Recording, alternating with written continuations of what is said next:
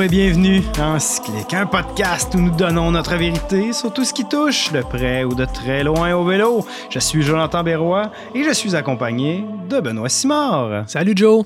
Benoît, on a parlé à l'épisode précédent de Fat Bike. Euh, Tu nous as raconté une histoire avec euh, Buck, euh, Buck de Glass Miller. Buck de Glass Miller, mais on n'a pas parlé de l'historique de Fat Bike. D'où est-ce que ça vient? D'où ça vient, comment on a inventé ça, ces, ces gros pneus-là? Là, tu regardes ma feuille, tu essaies d'être curieux. euh, au Québec, je crois vraiment qu'on a une des places maintenant, peut-être qui est l'un des, euh, des points forts, Je- forts et phares. Ouais. Je pense qu'au Québec, le 2020. Québec, c'est euh, le meilleur endroit au monde pour faire du fat bike. Où est-ce qu'on a travaillé le plus, en tout cas? Donc, Peut-être qu'on a fait évoluer ça quand même pas mal les dernières années. Là. Ben, les- tous les centres Mm. de vélo de montagne deviennent des centres de fat bike. C'est a une un belle façon de réorienter Ouais. certains clients l'hiver. Puis... Mais, Oui, à la base, est-ce que tu connais Jean No? As-tu entendu parler de lui? Jean No. Jean No. Sûrement un Français. C'est le, oui, c'est le frère de Dr. No.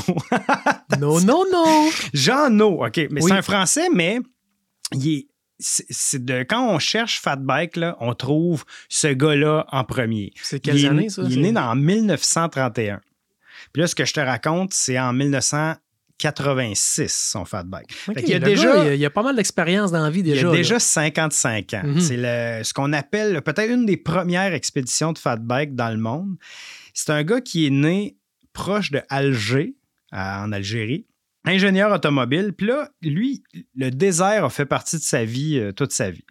Il fait une expédition en 86 de Alger à Tombouctou. C'est 3200 km, dont la première partie, c'est plutôt, Dans mettons, asphalte. 2000 km de ça, c'est sur le sable. Puis le- donc, il y a un 900, mettons, au début qui est un peu tapé, mais après ça, c'est vraiment du sable. Puis son, donc, il y a un livre qui s'appelle Trois roues pour Tombouctou. Puis pourquoi? C'est que son vélo, il y a trois roues. Trois J'essaie- roues collées ensemble ou un une en arrière de l'autre. Il y a ses roues en avant comme on, on peut se l'imaginer. Puis les roues sont énormes, mais il n'existe pas de pneus de fat bike. Il n'existe pas de fat bike. Mhm. Il existe des pneus de moto. Fait qu'il se patente des roues de moto. Il soude Sur des jantes de moto? Oui, il soude lui-même son cadre. C'est énorme. Son vélo, juste le vélo, pèse 50 kilos. 110 Kilos. livres. Kil- 50, juste le vélo. Là, il se met 60 Hey, ça, c'est la moitié du poids des bagages que j'avais quand on a fait le log driver Il se ensemble. Il se met 72 litres d'eau pour certaines sections. Mais Puis, voyons donc. Au total, avec son bagage, ça pèse 180 kilos son stock. C'est comme. Kilo? C'est c'est 400 livres. C'est une moto. Ça n'a pas de sens. OK. Là, il y a Jean il est av- pas si brillant que ça, là. Il y a 55, Ben. Et il y a, il y a ces deux roues en arrière. Il C'est inspiré par les. Des, des camions euh, des 18 roues. là. Tu sais, quand ils ont Mhm. pas, quand il y a un chargement, ils descendent une roue de Ouais. supplémentaire, puis sinon, il, Ça il la répartit la pression sur plus Mais large. c'est ça. Donc, fait ça que là, donne- lui, quand il roule sur l'asphalte, il y a deux roues. Puis en il arrière. peut vraiment en enlever une. ben, il- en fait, c'est en arrière, ça, ça tourne autour d'une espèce de point de pivot. voyons. Puis il relève ça, ce gros carré-là en métal, le rectangle métallique, là, son armature, qui, ses bagages sont, les porte-bagages sont soudés dans le vélo. Bon, ben là, il lève ça. Puis là, il arrive dans le désert, puis il explique. Il y a, il y a une espèce de vidéo qu'il a fait avec le Lui, il le- aurait ralenti d'une expédition, là. Hey, pour vrai, je pense pas. Il dit que sur le sable, il roule 20 km/h. Mais voyons, il- Il- comment il a décommandé la transmission au point d'être capable de. Ah oui, ben ça, il faut que je te le dise. Il y a trois chaînes. C'est qu'il y a sa chaîne qui part pas vers l'arrière, son pédalier normal, mais ça part par en haut. Puis, comme en diagonale vers Mhm. l'arrière. Puis là, il y a deux autres chaînes, comme une espèce de tandem, mais vraiment bizarre, qui là, une chaîne est connectée à sa roue qui est surélevée ou peut-être descendue, et une autre qui est connectée, qui repart en diagonale, mais par en bas, par en arrière, à sa troisième roue en arrière. Donc, c'est tellement complexe comme engrenage. ça- Non, non, mais cherche. On va mettre les, euh, les liens vers ça dans les, dans les qu'est-ce que tu descriptions. me racontes là. On va mettre les liens dans les descriptions. Euh, là, il explique dans, dans une vidéo qu'il a faite pour le Musée national du sport, qui, qui d'ailleurs a 81 abonnés sur YouTube. C'est une affaire complètement fou, mais 80 abonnés à ce, personne à ce- connaît. à ce musée-là. Puis là, il explique que. Écoute, j'ai j'ai écrit, regarde, il va d'une oasis à l'autre. J'ai pris une note. Je me refaisais la bosse en consommant des dattes du riz et tout ce qu'on trouve dans une oasis. Il, bon, il- il se mettait. euh, la seule chose que- qui est comme logique avec aujourd'hui, c'est qu'il se mettait 7 livres de pression dans ses pneus qu'il disait dans, dans le désert. est quand même beaucoup, euh, probablement au format qu'il y avait. Ben, des pneus de moto, là, sûrement, Ouais, qui c'est n'étaient pas gros. excessivement Ouais. souples euh, non plus. Ben, il a quand même réussi à faire son 3200. Fait que pour moi, là, ça, c'est. Les- C'est comme. les- C'est un avant-gardiste pas à peu près. là. Ben, vraiment. Et puis sa vidéo, je terminais avec ça, mais sur sa vidéo, sur le musée du sport, il y a une espèce de petite musique arabe en bruit de fond qu'ils ont mis. Puis le, lui, il y, a une, il a une cravate avec un sarrau quand il explique son vélo. c'est, tout un La science derrière ce on vélo. Peut, on peut voir son vélo au musée du sport, euh, qui est, je, je crois, à Paris. Euh, Il est comme dans une espèce de musée là, des, des, des- Il n'y a personne qui va se sauver avec, en tout cas, la description que tu en fais. euh. C'est ça, exactement. Je veux maintenant te parler. Et là, tu m'as parlé de Jean O, Je- oui. qui lui, c'est vraiment plus en Europe, C'est- ben, euh, du fatback. C'est, Oui. un précurseur du fatback. Ouais. Maintenant, je veux te parler du télégraphe. C- Ça m'intrigue, vas-y. OK. du télégraphe. Je veux te parler du télégraphe. Qui a inventé le télégraphe? Un télégrapheur. C'est quoi le code qu'on utilise pour ça? On dit, on dit un Donc, télégraphiste. c'est un- un je monsieur. Morse. Monsieur Morse, Samuel Morse, inventeur du télégraphe au- aux États-Unis. En même temps que ça, ça se passe, il y a un gars qui s'appelle Charles Wheatstone en Angleterre. a-tu déjà été dans un, album de Lucky Luke, lui? Ça sonne qui? C'est Morse ou Wheatstone? Whitstone? Mais non, tu me parles d'Angleterre, ok, c'est correct, j'ai. Peut-être. Ça aurait pu être un dandy. mais début du 19e siècle. Lui aussi invente le télégraphe, mais lui, c'est. Il n'y a pas de code. En fait, il y a plusieurs fils, puis il y a plusieurs aiguilles, puis les, signaux électriques font bouger les aiguilles vers les lettres qui sont de l'autre côté. Donc, un peu comme un Ouija euh, électronique euh, à distance. puis ça fait bouger. Ça, Ça je, je sais pas si tout le monde est aussi euh, dubitatif que moi. Ben là. non, Je- c'est vrai. Puis pourquoi, pourquoi je te parle de ça? C'est Oui, que pourquoi? les deux. Pourquoi est-ce que tu me parles de ça? C'est que les deux ont inventé le télégraphe. Celui de Morse était beaucoup plus facile parce que son Hmm. code venait avec. Moi, je vois où est-ce que Ben tu nous oui, emmènes. ça s'appelle. Ça- ça- c'est un concept qui s'appelle l'invention simultanée Ben ou ouais. la convergence indépendante. On peut inventer la même chose à différents endroits parce que le monde est rendu là, comme l'espèce de. En allemand, ils disent le, le Zeitgeist, Ben oui. l'esprit du temps. Je dis tout On- le temps ça en allemand, moi. ben, au nombre de clients que tu dis le Zeitgeist. si on t'avait un 5 cents à chaque fois que tu avais dit le Ah, mot hein? Zeitgeist, Ça en ferait des canettes vides, tu ça. aurais C'est rendu un 10 cents maintenant. deuxième sandwich chez Au Nichols. café de la gare. Au café de la gare. Oui. Donc, deux, OK. euh, deux inventions, ben c'est ça. Donc, deux inventions du télégraphe en même temps. Ce en train de qui m'amène Que quelqu'un d'autre, à quelque part d'autre? Ben, c'est ça. Ah. Dans les années 90, et c'est souvent, je pense, c'est eux auxquels on fait référence, mais en Alaska, l'invention du fat bike est, souvent attribuée à des gens qui ont soudé quelques jantes, quelques pneus. Ils n'ont pas soudé les pneus, mais les, les pneus étaient sur les jantes. Et ils mettent ça deux pneus, trois pneus de large avec des fourches euh, surdimensionnées. Il fallait modifier les fourches, assurément. Ouais. Mais il y avait le cadre au complet, en il fait. L'arrière aussi. Ben oui, mais il- comme il n'existait pas de pneus de fat bike, ils soudaient des jantes ensemble pour faire leurs aventures sur la neige. Ces jantes-là, soudées ensemble, c'est à peu près vers 97. Mhm. Ça aussi, on peut en trouver des images que, euh, sur Internet. Je pense qu'il y a Il y a des musées il y a là-bas. tellement d'éléments comme ça. Là, un, t'as les jantes qui n'existent pas. Mhm, T'as pas les pneus, qui n'existent pas non plus. Et Hey, quand, en- le Nokian, Ga- Gadzellani, euh, Tabarouette.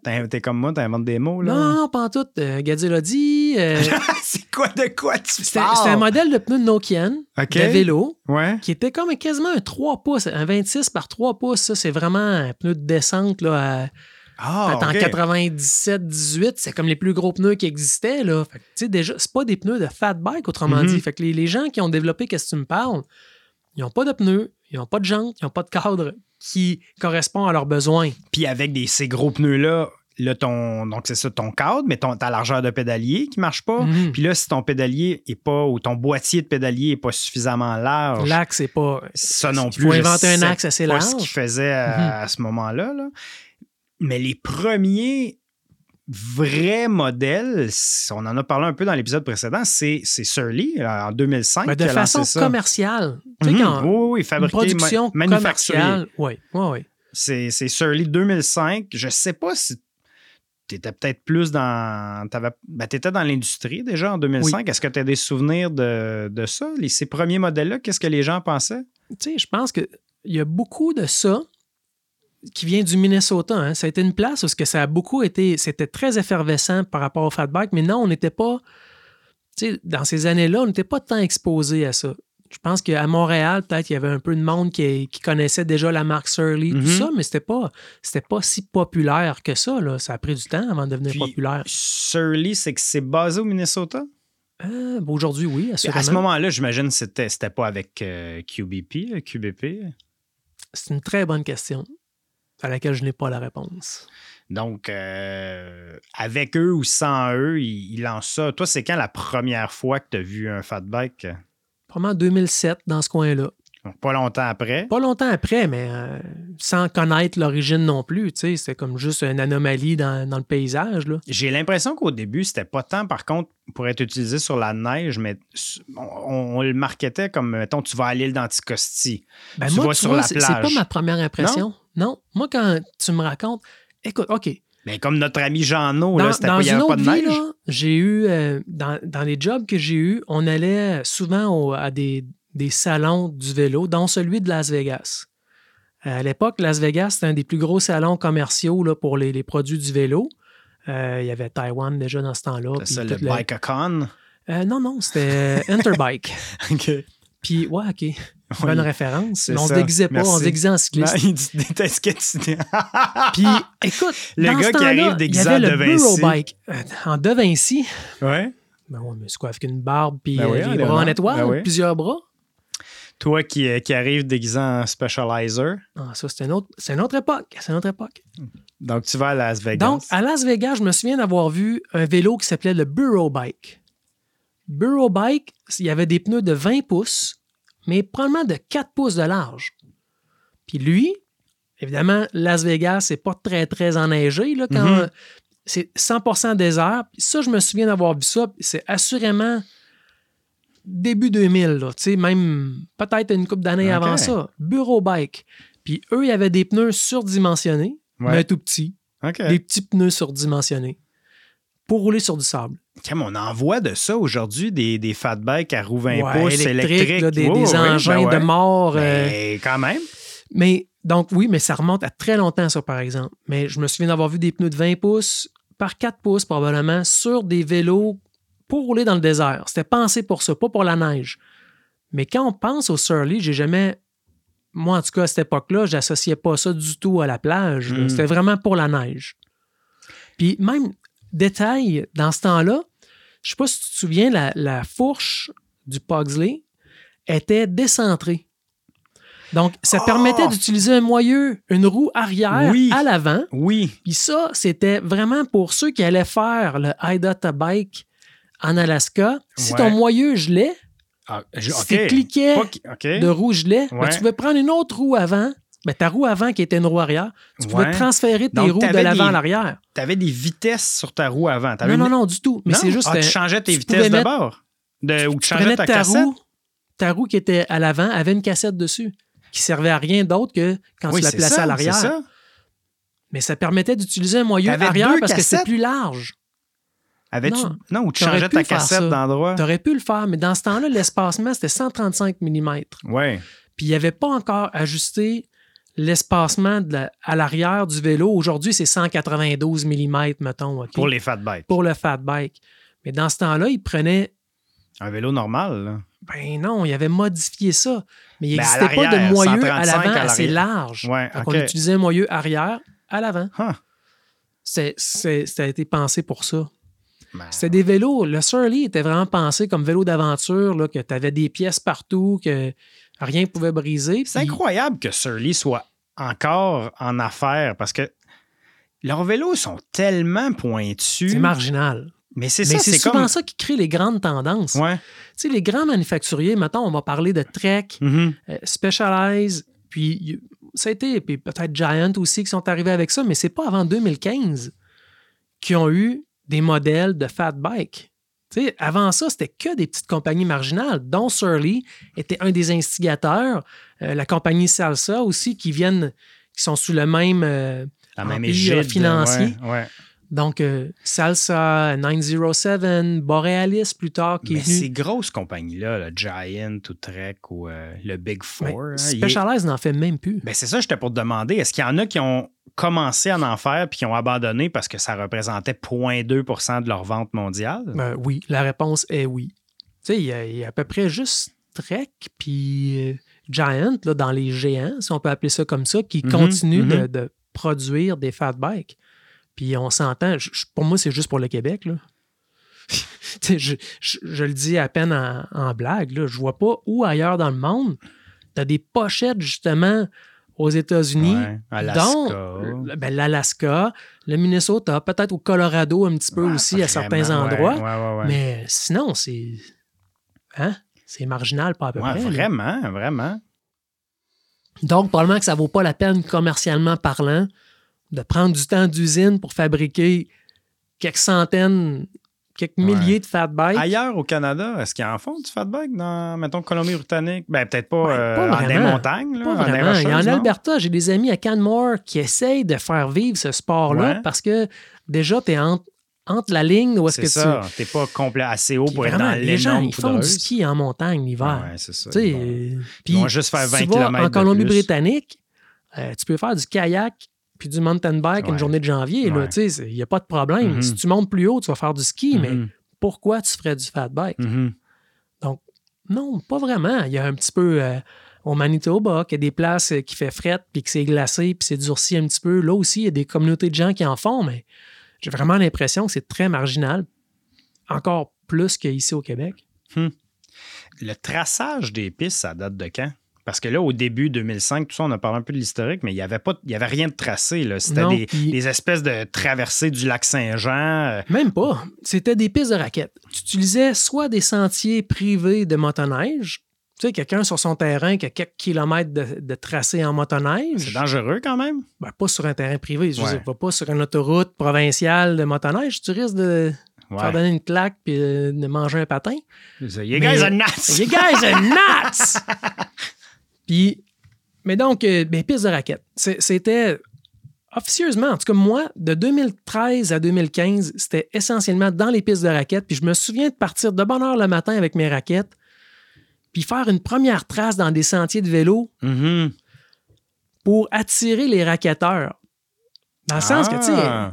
les petits lemmings, ils marchent un heure de l'autre, puis ils font des, des traces. Mais moi, j'allais faire une première trace en raquette dans les pistes de vélo, qui n'étaient pas des pistes de ski, là. Vraiment, on s'entend. Là. bienvenue. Oui. Mais une fois qu'il y a une trace, là, les gens y allaient en raquette, puis moi, ça me faisait mes sentiers. tu allais publier sur Facebook. Hey, les- la piste est vraiment belle. Ouais, ouais, piste. venez faire de la Ça, raquette, ouais, c'est pour vrai? Ben oui, on le faisait. On invitait les gens, en tout cas, à venir des- faire des corvées de raquettes. Ouais. Mais même encore aujourd'hui, je vois de temps en temps, quand il y a des grosses bordées, ils vont écrire racketteur, euh, comme euh, vous avez le droit de venir dans notre piste là, pour. oui. euh, Ben, techniquement, c'est parce que même si on utilise maintenant pas mal exclusivement des motoneiges plus que différents autres moyens, malgré que ce soit des motoneiges qui sont pensés pour être dans la neige, c'est plus facile s'il y a déjà une c'est des motoneiges pensés pour être dans la neige, ouais? Oui, oui, parce que ce- sinon, c'est un si doux. c'est pas pareil. Mais, Mais, au début, là, est-ce que c'est vrai que les pistes étaient tracées par du monde qui traînait des pneus en arrière d'eux? oui, c'est vrai. C'était une façon de, de compacter plus la neige encore. Donc, on- c'est comme une façon de passer une gratte puis de compresser. Comment? Ben, on comment marchait tu- tranquillement. Non, on attends, s'attachait tu- ça tu- à la Toi-même, taille. tu le faisais? Ben oui. Évidemment. Ben oui, Craquer dire, hein, comme earn your turn. Non, mais mérite ta trail. Donc, c'était. Si t'attends tout le temps que quelqu'un d'autre le fasse, euh, C'est ça. Comment tu l'attachais après toi? non, mais avec, avec une corde en nylon, euh, peut-être qu'il y en a des fancy qu'on s'était- on se mettait un, un genre de harnais, peut-être. Là, Il y a mais... des bretelles 45 North. Euh, Non, pas encore à ce moment-là. Mais juste une corde en nylon à la taille, puis tu t'en vas prendre une marche. Il n'y avait pas d'harnais Arcteryx. à- non, c'était pas pneus. pensé pour ça encore. Je Non. pense qu'ils n'ont pas développé de produits. euh. Mais ça, c'est les années où est-ce qu'on le faisait en raquette. Après Bon. ça, moi, un voyage initiatique au Minnesota. Ah ouais? Minnesota, je pense que là, il y a, il y a eu beaucoup de pionniers de- qui ont développé des, des méthodes mécaniques pour tracer des pistes pour le fat bike. Le Snow Dog? Snow Dog, c'est une affaire russe, ça, mais oui. Hein? Euh, ouais, ouais, ouais, ouais. C'est Ben, des trucs explique, en c'est quoi le. Snow Dog? Snow Dog, tu as un moteur avec un pont, avec une chenille, Ouais. qui sert à tracter quelque chose. Donc, il y, a, il y a vraiment, ça ressemble un peu à une tondeuse. Ça ressemble à- avec un pont de Ça motoneige. ressemble à un traîneau pour chien, euh, un peu, non? Mais c'est- vraiment juste un moteur qui fait tourner un pont. Puis toi, tu t'accroches en arrière de ta ça. tondeuse. C'est vrai, ça ressemble à la tondeuse. Ben oui, Une tondeuse, mais avec euh, comme un traîneau en dessous. En arrière. En fait, euh, mais en dessous, tes pieds originalement, dessus. là, ça, je pense qu'il y avait Non, des poignées là-dessus. ou des La skis, personne, elle s'assoyait dans un traîneur, un traîneau en arrière, puis elle se faisait tirer. Puis là, c'est des. Mais aujourd'hui, ils utilisent Non. plus ça? Non. Euh, tu sais, dans la petite évolution de la chose, là, c'est que même nous autres, en 2015, on a eu l'autorisation de la ville de Saint-Adèle pour tracer mécaniquement dans les sentiers de plein air Saint-Adèle pour le fat bike. On avait un Snowhawk Ah, mais pourquoi tu des bois vins, Snowhawk. pourquoi C'est t'avais pas l'autorisation avant? parce qu'on est du monde qui aime ça faire les choses euh, Ah, réglementaires. Puis on a demandé la permission. C'était les sentiers qui étaient entretenus par Plein Air Saint-Adèle. Puis on avait eu l'autorisation de, pour certaines pistes de vélo de montagne l'été, de les entretenir l'hiver mécaniquement. Mhm. Tu sais, Tu embarques dans des pistes avec un moteur, il faut que tu demandes la permission. OK. Puis donc là, à ce moment-là, on avait un Snowhawk. Ça, c'est quoi la différence? Le Snowhawk, C'est comme le Snow Dog, mais il, va, il, il vole? il va plus vite. C'est vrai? Euh, un peu, oui. Crème, si tu vas vite Non, dans le mais bois ça, de même entre c'est les arbres. Boivin. C'est un inventeur de la famille Boivin euh, québécoise. Boivin comme bombardier? Euh, Peut-être qu'ils ont un lien de famille. Voyons. Euh, non, ben voyons donc. Puis, donc, ça, c'est comme une petite motocross. Au lieu d'avoir Oh. une roue à l'arrière, encore là, c'est une chenille. Ouais. Puis à l'avant, la roue est remplacée par un ski, par un patin. Ah, c'est comme le contraire du Snow Dog. Oui, exact. Mais c'est une moto avec un, un patin en avant, mais un peu assis? plus petit. T'es assis sur une moto, littéralement. OK. Puis ça, on traînait un pneu. Oh! Donc là, hein, c'est l'évolution de, de l'humain. Ouais. Donc, on est passé de marcher en tirant un pneu à en étant assis sur une petite moto, euh, moto d'hiver pour traîner un pneu encore une fois. Puis- mais Aujourd'hui, ça, ça existe encore? non, pas vraiment. Tu sais, vraiment, le- il s'est développé plusieurs types de chariots ou de, de grattes spéciales pour compacter la neige, tasser la neige, Mhm. spécifiquement pour le, pour le fat bike. Donc, euh, maintenant, on tire ça avec des motoneiges. C'est, on a adapté les sentiers un petit peu plus, on les a élargis un petit peu quand même, mais c'est tellement moins d'ouvrage. Ah, fait donc c'est pas juste une motoneige. c'est moins pire. Tu traînes un- quelque chose en arrière de la motoneige. Absolument. Puis là, tu as, vraiment plusieurs sortes de grattes différentes Voyons. selon Qui la neige. ça? Ben, c'est des soudeurs au Québec. Là, on a acheté des équipements euh, aux États-Unis, même euh, de compagnies qui font ça. C'est devenu. Il y a un certain marché pour ça. Ça doit donc, pas être euh, un énorme marché. Non, mais c'est probablement des compagnies normalement qui font des trucs pour tracer pour le ski de fond, des traceurs de ski de fond. Puis là, ben, Pas tu Jean l'adaptes qui, euh, qui a adapté Jean il a euh, adapté sa, sa, sa son grosse gros mobilette. vélo. Ouais. Donc, c'est c'est des compagnies qui préparent ça. euh, c'est fait spécifiquement pour ça maintenant. Puis, Mais il y a beaucoup de gens au Québec qui ont développé leur propre traîneau puis leur propre gratte. Il y a Martin Poudrette, entre autres. Ouais, Martin, il avait développé un, la pouffate gratte. la, la pouffate gratte. Ouais. OK. Puis c'était essentiellement, c'était comme un Snow Dog que lui-même avait fabriqué avec des moteurs, des pièces de motoneige, puis il tirait euh, des pneus puis des choses comme ça. Lui, c'était au parc du domaine vert, il était un des, des pionniers qui entretenait. Oui, oui. Donc la, la pouffate gratte. Pas mal sûr que c'est un des, des, des premiers qui a, qui a fait ça chez eux. Euh, Salut, Martin. C'est quoi tes. Est-ce que donc tu as différents types de grattes, tu as différents types pour les tirer. Euh, Est-ce que tu as des différents talents ou différentes écoles de pensée de traceurs? Car on- ah, ça, ça a été tracé par Benoît. Ça, ça a été tracé par euh, Martin. Bon, pas rendu jusque-là, mais je vois. Oui, avec le temps, tu développes une expertise de savoir quand tracer. OK. Je veux dire, il y a des moments quand il y a un changement de température, Mhm. euh, avant qu'il termine de neiger, après. Donc, il- nous autres, on y a, il y a vraiment il y a un groupe qui. Des groupes de discussion qu'on se dit, OK, là, ça va être le meilleur moment à telle heure, la Ah température va tourner, ça va durcir plus facilement. Ah oui, OK. On développe une expertise. Là, Puis Si depuis que quand- 2015, quand ça tu fait 7 ans. qu'on- tournes, tu essaies de te pencher pour essayer de créer comme un tournant plus naturel Mais tu à parlais de- tu parlais de corvée de raquettes. Malgré le fait qu'on ait des motoneiges, tout ça, il faut quand même débarquer puis prendre le temps de taper un virage. Mhm. euh, on va En travailler avec des pelles. Oui, on va faire un berm. On va, on va faire, un- comme on dit, du bench cut. On va, on va couper Wow. la piste. À la main, je veux dire, il n'y a rien qui arrive comme par magie. Est-ce qu'une fois que ta piste est, mettons, est, est faite, là, t'es en février, est dure, en ton fond est dur, c'est plus facile après? Tu fais juste suivre ta trace ou ça devient Qu'est-ce qui est plus facile, c'est qu'une fois que la trace est faite, idéalement, on ne veut pas taper la neige. On ne veut pas la, la compresser. On veut la tasser. La Ça- tasser de chaque bord? Ben, un peu. Ben oui, parce qu'on veut avoir le fond le plus dur possible. Hmm. Il y a des neiges qui se compactent pas. Ah, c'est vrai. Tu sais, de la neige de gros sel, là, t'auras beau piler dessus aussi souvent que tu veux, elle va toujours être molle, puis ça sera jamais idéal pour rouler dessus. Donc, ton truc que tu tires en arrière de ta motoneige, c'est pas tant pour écraser, c'est plutôt pour le, le pousser de chaque bord? C'est comme une Il y a espèce des de neiges, charrue? il y a- oui, oui, il y a des neiges que tu veux écraser, d'autres que tu veux tasser.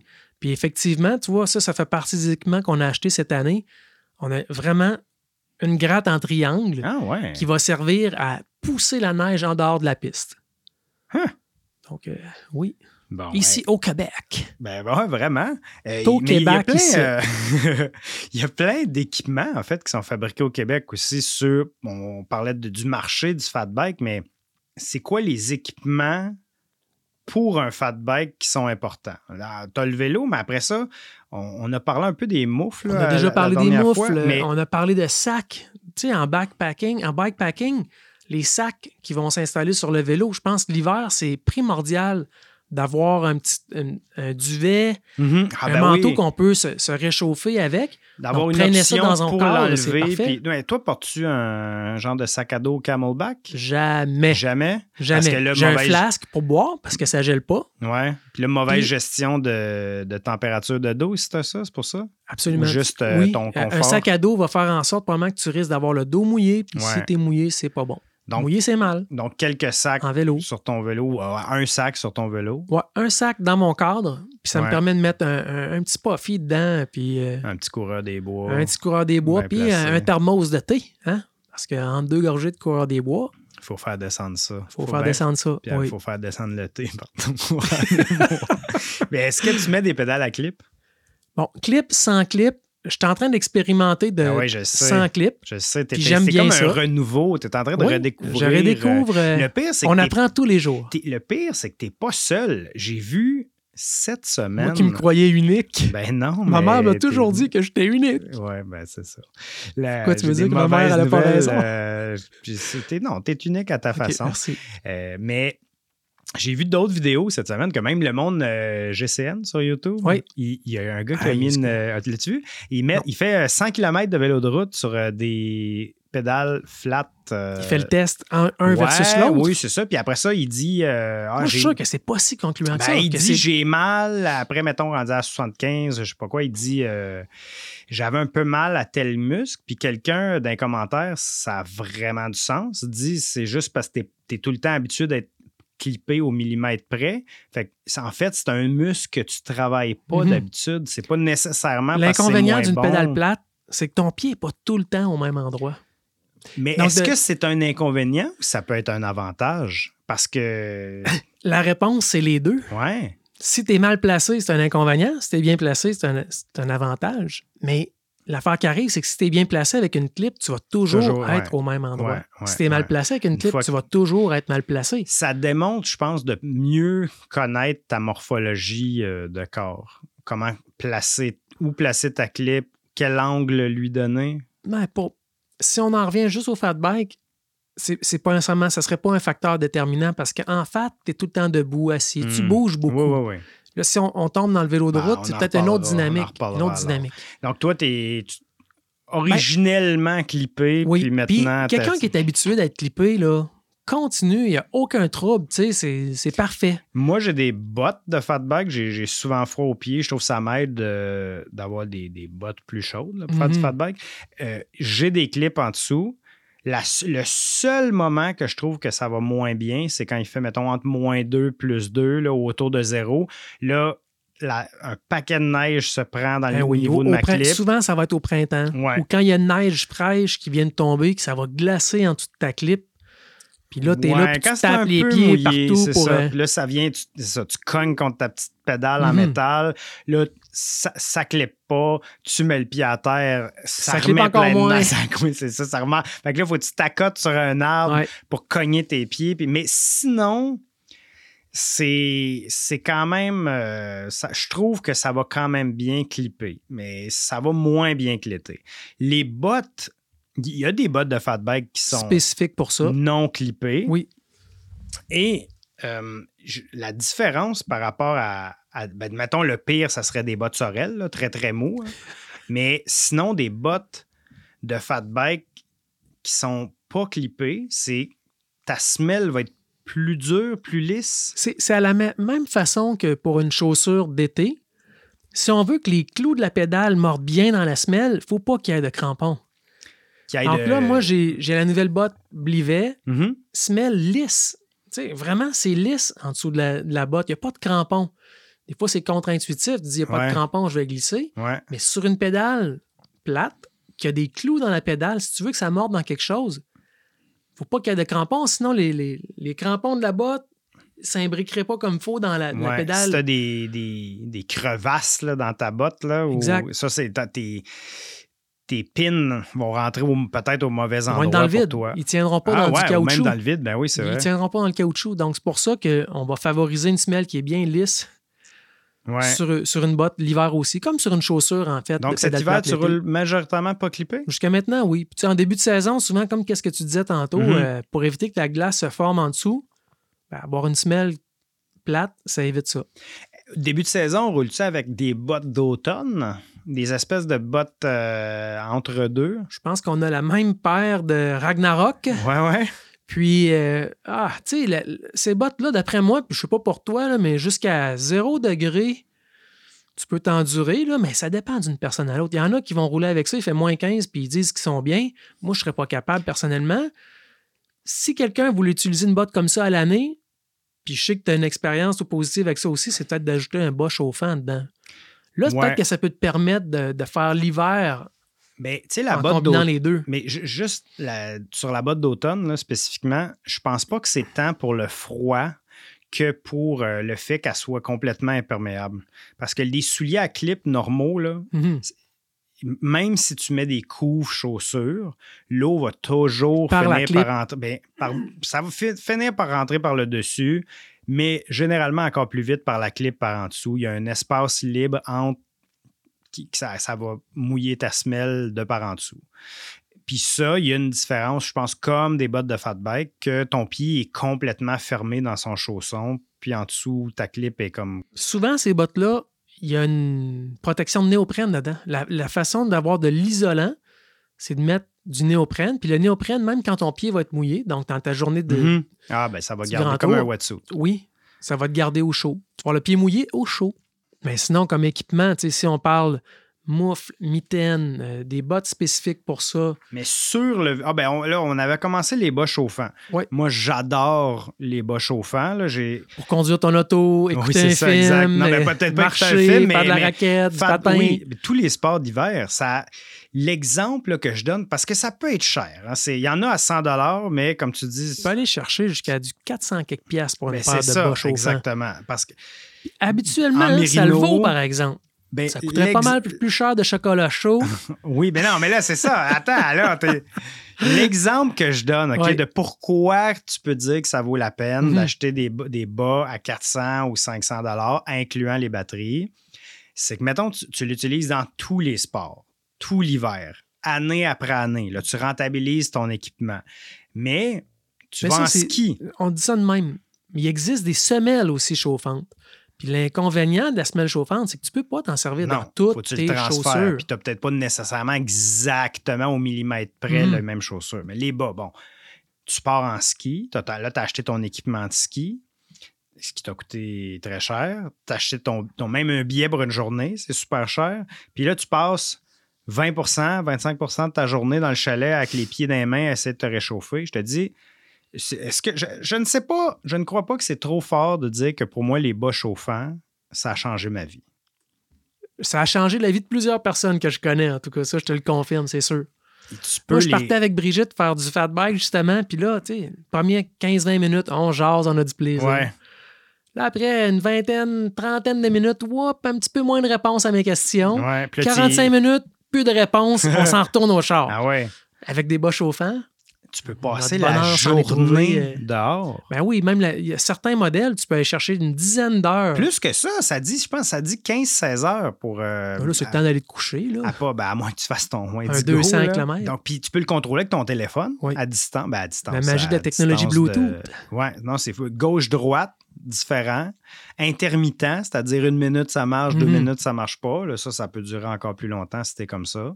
Hey, hein? En voulez-vous des bas chauffants? En veux-tu?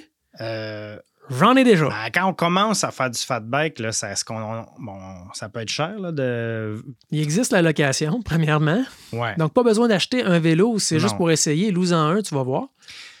Mais je veux dire, tu pourrais très bien prendre une botte de marche là, que tu utilises. euh, ça va faire le même travail pour commencer. Là. Je sais pas si, si ton point c'est un peu ça, mais y a pas, on n'a pas besoin de se ruiner pour commencer Mhm. à faire ça. Là.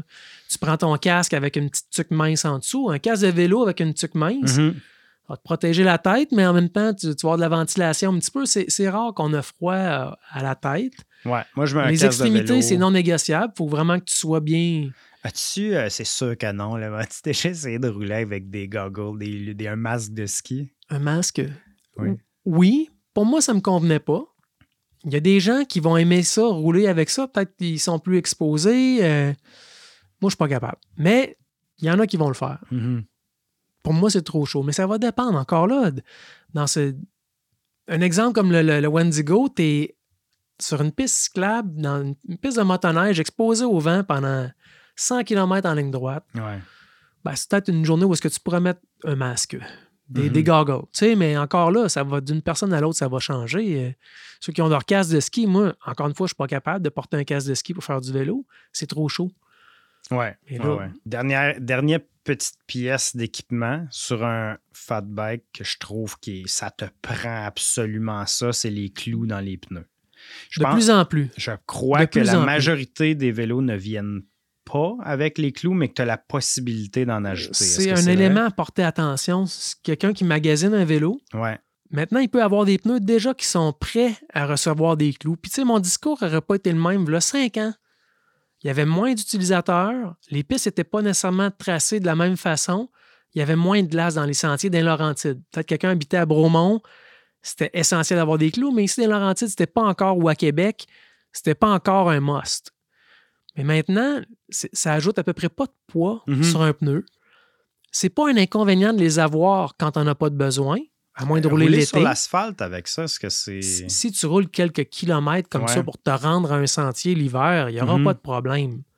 Mais l'été, peut-être que là, euh, ça serait bon de changer de pneus. Mais donc, c'est pas un inconvénient d'avoir des clous. Tu Peut-être, raison, euh, c'est rendu un must. Euh, quand ben, je- c'est parce que tu peux vraiment, tu sais pas quand tu descends la piste s'il va y avoir des plaques de glace, puis là tu as une pas pire vitesse, Ben, Surtout en 10, début de saison. oui, euh, là, tu es rendu à 14 km Puis h là, tu descends, puis là, tu es un peu légèrement penché, puis tu, perds, tu passes de, de 80% de Il résistance faut à pas se zéro. faire à croire non plus que des clous sur un fat bike, ça va faire le même travail que ceux qui regardent des vidéos de motocross sur un lac l'hiver. là, Ben, avec des- Pour vrai, ça, c'est fou la différence. Je pense que c'est ça pas va ajouter en, en assurance. Ouais. Mais c'est ça. Il ne faut pas, faut pas espérer non plus penser qu'on va coucher le vélo sur le côté puis que ça va tenir. ouais. Euh, Ben location, oui, un autre bel. euh, location, si on fait juste lancer les prix comme ça, Mhm. c'est à peu près quoi, 50 pour une demi-journée? Une soixantaine de piastres, peut-être un 90 pour une journée complète. Puis Mhm. la- nous, chez nous, en tout cas, là, on, va faire, on va créditer ça à l'achat d'un vélo. Il n'y a pas grand-chose à perdre. Puis si tu es pour t'en servir quelques fois seulement dans l'hiver, ben, ça fait ça de moins arrangé dans ton garage. À travers le Québec, euh, en tout cas de plus en plus à chaque année, dans les CEPAC, on peut en faire, on peut en louer. La plupart des grands centres offrent la location. C'est ça. Même à Montréal, il y a euh, Bruno Vélo qui, euh, que tu- sur le bord du canal de la Chine, tu- il loue des fat bikes aussi, puis euh, il va même en porter à, à domicile. Je pense qu'on peut en faire euh, sur, euh, au Parc Jean-Drapeau aussi, même peut-être pas obligé d'aller La super région loin. de Montréal, mais totalement inconnue. Ben, C'était au sud de Saint-Jérôme. Moi, je pensais même pas qu'il y avait quelque chose qui se passait là. Oui, il existe d'autres choses au Hein? sud de Saint-Jérôme. On du. Hey, on termine avec, je te lance en Oui. vrac des équipements et tu me dis est-ce que c'est bon ou c'est pas bon sur un, un fat bike. OK? Go, je suis prêt. Poteau de sel télescopique, dropper. Dropper, c'est bon. C'est bon. Ça, ça ajoute. Quand. Encore là, des gens qui ont de la réticence à utiliser ça au début, Mhm. euh, une fois que tu t'en sers, je suis pas d'accord avec cette affirmation, mais il y en a plein qui affirment que c'est une des inventions les plus fantastiques qui a, qui a touché le vélo de montagne dans les dernières années. Là. Ouais, mais quand même. ça, ça va ajouter. euh, Ça une évite de confiance, passer une par-dessus ses poignets euh, pas mal. Mais donc, oui, euh, moi, je suis d'accord que c'est. OK. Roue de 26 pouces ou de 27,5. On voit encore les deux, je pense, dans les fat bikes. 27,5, c'est rendu la nouvelle norme. 26, c'est les moins, moins quoi? bons? Tu sais, le fat bike, il n'y a pas tant changé que ça dans les dernières années. Depuis que ça a été inventé, là, Mhm. Ça n'a pas changé tant que ça. Il y a une chose qui a changé puis qui pourrait justifier pourquoi tu veux remplacer ton ancien vélo, c'est pour passer du 26 au 27,5. Est-ce que la largeur des pneus a changé? Euh, non, peu, tu sais, ben, même, ça a évolué. De la première année que j'en ai eu un, c'était des 3 points quelques Ouais, Puis pouces. maintenant, il est écrit, quand, quand tu vas dans les pistes, c'est du quoi minimum? là, 3,8, 4? Ouais, mais là, ça, c'est en plus, c'est relatif à la largeur de la jante. Il y a plein de facteurs qui vont affecter la largeur du pneu, la pression d'air, plein de choses, mais on, on s'entend sur le fait qu'un fat bike, c'est en général, c'est 3,8 et plus. Et plus. Jusqu'à 5 pouces, Puis est-ce que ça fait une différence que tu aies un, un 26, un 27,5? je pense, de moins en moins.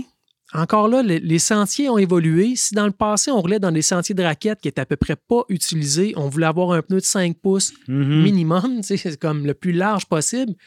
Mais aujourd'hui, 90% du temps, tu es sur des sentiers compactés super durs. Donc, le pneu 4 pouces peut être 100% parfait. C'est plus léger, Ouais. ça va améliorer ton plaisir. Donc, traîner trop de pneus pour rien, ça sert à Est-ce rien. qu'on met des chambres à air ou c'est tubeless? Ça, c'est un- une autre bonne affaire à, à réfléchir. Écoute, j'ai essayé les deux. Ouais. Je suis revenu aux chambres à air. J'ai des chambres à air ultra légères Ah oui, en TPU. en TPU. Ça enlève beaucoup de poids. Ouais. par rapport à une chambre à air traditionnelle. C'est vrai que c'est lourd, une chambre à air traditionnelle. Mhm. Puis, de la même façon qu'on parle de vélo de route, de vélo de montagne, puis de gravel bike, le plus léger les roues, le, le plus Mhm. agréable va être l'expérience. C'est pareil pour le fat bike. Mais euh, j'ai encore un peu de soucis avec le tubeless. Tu peux avoir un tubeless qui va tenir pendant 4 ans de temps sans Mhm. déjanter, sans aucun problème. Ou passer l'hiver à Mais pomper. la fois, oui. Ouais, ouais. Oui, ben, toi, ton expérience par rapport à ça, on jase, là. Ouais, je sais pas pourquoi. C'était comme une combinaison pneus, jantes qui ne marchaient pas ensemble. J'ai Mm. aucune idée. On a essayé plein de choses, remettre du scellant. C'est le seul vélo que j'ai, moi, tubeless. J'ai j'ai des les TPU dans. Puis c'est contre-courant, là, complètement. là, je sais pas, mais. Mais ça dépend qu'est-ce que vous faites. Si toi, tu es tout le temps dans un endroit qui est à 3 km de ton auto, vas-y, tu blesses, pas de problème. Mais tu sais, le ouais. jour où est-ce que tu es à 20 km de chez vous, puis là, c'est des faits qui sont arrivés. là. les Mhm. faits que nous allons vous relater sont déjà arrivés. Il est 11 h le soir, tu es dans le fond du bois quelque part, puis là, ton pneu, il lâche son stand. Ah, il explose. Ben Ouais, non, mais il déjante, il déjante. parce que tu roules à trop basse pression. Il Mhm. déjante, t'es pogné dans le bois, t'as l'air, t'as l'air d'un zouf. C'est, pas agréable. Il fait fret. Qu'est-ce que t'as fait? Ah, ben moi, j'étais correct. C'est, arrivé à quelqu'un d'autre que je connais. Ah. Eh non, mais là, t'es pogné pour essayer de réparer ça, puis tu marches, puis tu reviens au char. T'as marché avec l'autre pour l'accompagner ou tu t'es dit euh, je vais aller m'aller partir l'auto? c'est ça, j'ai lancé ses clés dans le bois, puis je suis parti dans l'autre bord. Mais non, non, hein, je veux dire, on, on s'arrange, on essaie de réparer. Mais là, si, hein, si tu dois transporter deux chambres à air qui pèsent un quart de livre chaque, dans ton sac, au cas où ton tubeless ne fonctionnerait pas, mets-le donc dans les pneus tout de suite, ça va être réglé. Ouais. Bon, dernière. euh, Est-ce que ça change quelque chose, cadre en acier, aluminium, carbone, pour un fat bike? Parce que le vélo est plus gros qu'un vélo d'été. Ça va influencer peut-être le poids final, Mhm. mais ça ne changera pas le comportement. C'est pas vrai. Les pneus sont tellement mous Ouais. Que tu perds beaucoup du, du comportement du matériel ou du. Oui. Tu sais, le matériel n'aura pas la même influence sur un fat avec des pneus 4 pouces gonflés à 4 PSI que sur un bike de route Ouais. avec des pneus à 100 livres. Je- Mais- tu ressentiras pas le matériel. Le poids final, Est-ce que peut-être. ton poids est plus important quand tu es sur la neige puis tu peux déraper davantage, mettons, pour monter une On côte? est rendu là, on s'entend, ça va être une demi-livre au total sur le vélo. Ouais. Puis, OK, une des choses qui peut faire une grosse différence, fourche en carbone. Pour ton devant. Ton, Pour le devant du vélo, là, ça va alléger l'avant. Euh, la fourche de carbone aussi, elle a une rigidité peut-être qu'on peut aller chercher supplémentaire par rapport à de l'acier ou de l'aluminium. Oh, mais là, ta rigidité, quand ton pneu est mou de même, ça change quoi? Ben, justement, la déformation même de Ah, la en roue. torsion, en torsion, d'un bord à l'autre. hein. Pas, pas Ouais. nécessairement de mais ça va alléger la mais- conduite. Clairement, ça, il y a une influence. Après ça, le cadre, qu'il soit en acier, en carbone, en, en aluminium, en titane, Mhm. En bois. en bois, ça, ça serait drôle, là, un piccolo, ils en font ça Ouais, encore? je sais, ben, j'ai en, je sais pas, mais je- en bambou. Bon. Ah oui. Quelle idée, quelle idée particulière, en bambou, sauvons la terre. On en reparlera une autre, un autre épisode. On va clore ici ce chapitre, mais nous prenons vos commentaires et vos questions. Ben, comment on te joint? Arrobas Espresso Sport. Et je suis disponible au arrobas Jonathan Berroy. Merci pour votre écoute et à bientôt pour d'autres encycliques. Ah.